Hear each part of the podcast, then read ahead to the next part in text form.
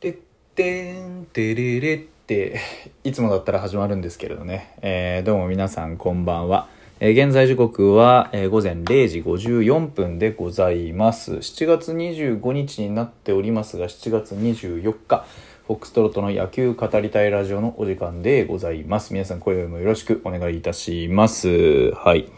いつもと収録環境が違います。そうですね。こういう時は基本的に僕は出張に出ています。今日も出張で、え東京は、ここは港区ですかね、に来ております。眠いです。あ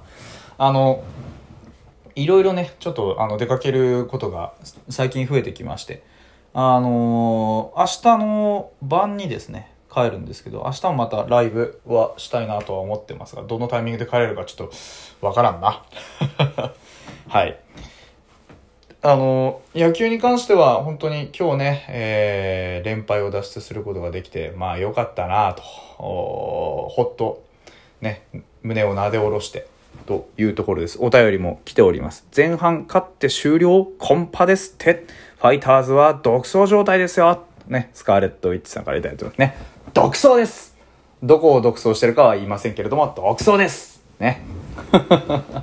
仲間外れはちょっと寂しいんでね、あの、後半戦少しでもうまい具合にね、あの、回ってくれればいいなというふうに思っております。あの、ビッグボスも言ってました。あの、今のファイターズってどういう状況かっていうと、あの、少し時間をかけてね、ゆっくり食卓を準備して、で、お料理を作ってね、綺麗な盛り付けをして、で、あの、素材からきちんとこう調理して、で、いざテーブルに並べようっていう時に全部ひっくり返っちゃったと。いうようなことを言ってて、いい絵で妙だなと、さすがだなというふうに思いました。僕も同じような感覚です。ここからね、あのー、全部整えて、まあ、完璧とは言わないまでも、ある程度こうね、整えるものを整えて、で、ちょうどね、こう、まあ、我々が楽しんだり、ね、みんなで応援したりできるような、あものがね、こう、完成したなって思っていた矢先に、まあ、こういうことが起こってね、まあ、コロナ禍ですよ、本当まあ、うちだけじゃなくて各球団、いろんな、あのー、ところで、えー、コロナ起こってますから、そういうね、あのー、コロナの、まあ、えー、なんて言ったらいいんでしょうね、不運なね、えー、不運な当たりですよ、が起こって、まあ、あのー、しっちゃかめっちゃかになっちゃってね、もうビッグボスどころか、だってね、GM まで罹患しちゃったっていう話ですから、まあね、仕方がないよな。うん。だからもうこうなってしまったからには、まあ、早く直してほしいと思うほかないですし、まあ、オールスター明けどれだけの人がね、戻ってこれるかわからないですけど、でもまあ、あのー、戻ってきてから、いろいろまた一からになるかもしれないですけどね、準備できたらなというふうに思いますよ。ただ、あのー、そうは言ってもね、この、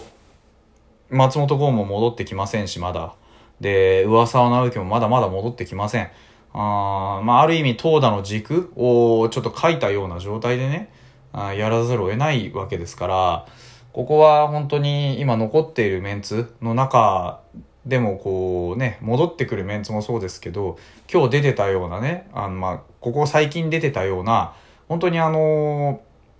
ー、なんて言うんでしょう、うんと、まあ、二軍で頑張っていたようなね、メンツにしっかり頑張ってもらわないといけない。2軍でこれまでやってきたようなあ選手たちは、これがものすごいチャンスなわけですから、本当あのー、ここをね、足がかりに、俺がやってやるんだっていう前向きな気持ちを持って取り組んでほしいなと思うんですよ。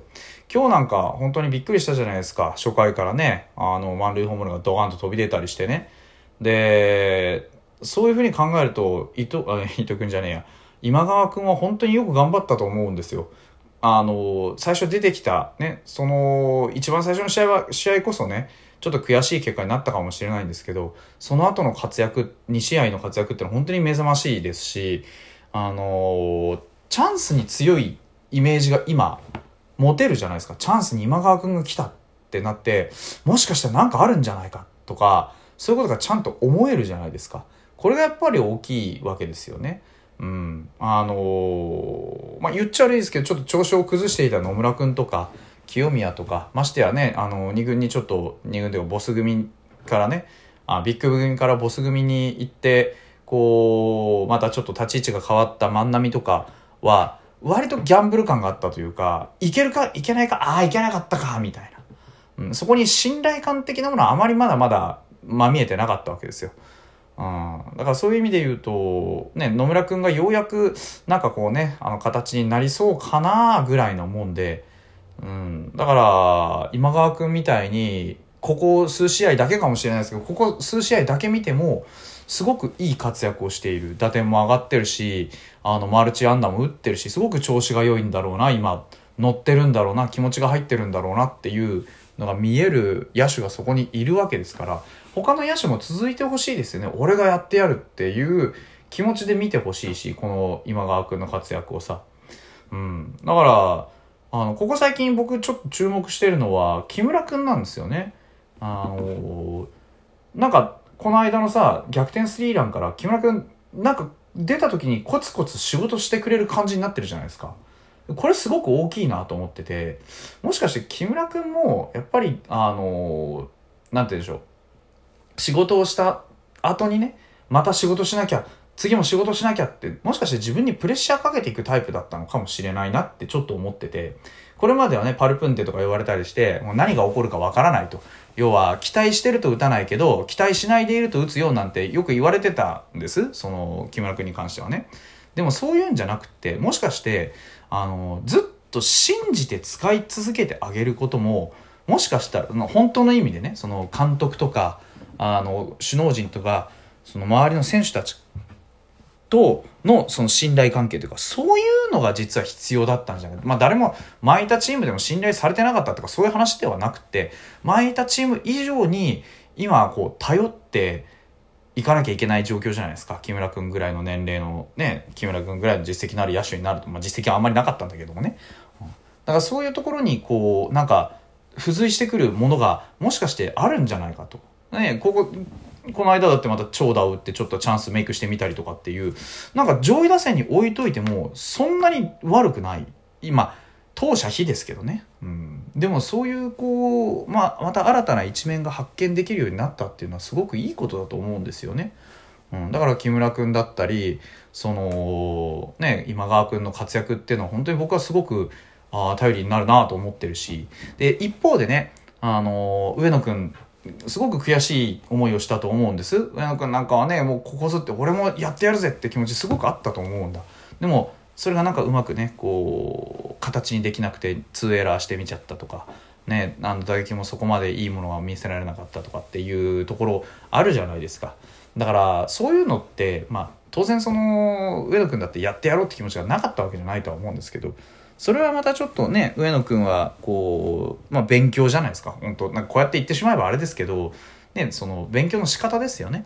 こう、まあ、うちが最下位でねゲーム差がついてて連敗中だからああいうふうに、うん、まあなってしまったっていう面もすごく多々あるとは思うんですただそれ以上にそのねあのプロの一軍の舞台で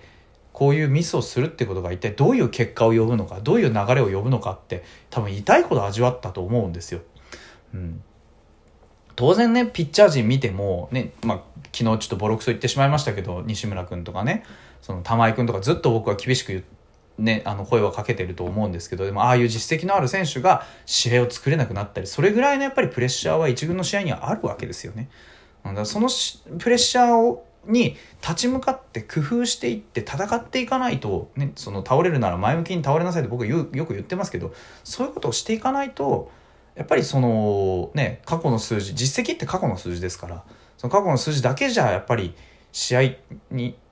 できないわけですよね。だってあの堀君だって去年ね最優秀中継ぎ取りましたけどもう今年見てくださいよ最優秀中継ぎ取りましたっていう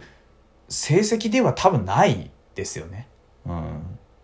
だから、やっぱり大事なことは過去の実績は過去の実績としてとても大事ですけど、それ以上にその過去の実績を持っている今の自分が何をするかだと思うんですよ。だから、その過去最優秀中継ぎを取った堀君が、じゃあ今年はどんな姿を見せるのか。で、過去、ね、これはちょっと物の例えですけど、過去、その戦力外まで行った古川君が古川優里投手が一体今どんな働きができるのかね、過去タフに何十試合も投げ続けてきた玉井君がこの先どんな姿になるのかそういうところを可能性としてやっぱり見せていくような後半戦にしてほしいですよね。野手だってね、ここ3年間ぐらいでずっと7本塁打だった清宮が今2桁ちゃんと打ってその先へ行ってるわけじゃないですか。でねここね数年間ずっとあの自分の能力を伸ばすためにいろいろ工夫と努力を重ねてきた吉田君とか柿木君がね今年何か飛躍のきっかけになりそうなそういう予感をみんなに与えてるわけじゃないですか。そういうものを少しでも多く形に残していってねなんかあの来年以降にさらに大きな希望をね、まあ、あの残しておくというか今持ってる借金っていうのは本当あのね、その負け越しっていうのは未来の負け越しを今引き受けてるわけですから未来の負け越しを今引き受けてで、あのこの先のね将来にすごく大きな貯金を今していってるんですよ。経験値っていう成長っていう。だからこのねたくさん失敗できる今年にやっぱりいろんな失敗いろんなチャレンジ前向きなものをたくさん積み重ねてあの時あれだけいろいろやったんだからもうここから先はこれでいくぞっていうもののきっかけを少しでも多く見つけてほしいと思うんですよね。それが多分今あのビッグボスがやろうとしている野球ですし、ね、テーブルの上に並べるはずの料理だったと思うんですよ。うん、だからこの後半戦ね、まあ、オールスター、まあ、皆さん楽しみましょうね。ってのはそれはそうなんですけど後半戦に向けてオールスターに出場しない選手たちはまずここを一回体を休めてね。で感染してる人はしっかり治して。でまたそのねビッグボスが用意する食卓に美味しい料理がね並ぶように、うん、みんなでちょっとこうね応援できたらなと。我々も応援ですしで選手たちは成長ですしそういったものを見せてほしいなというふうに思います。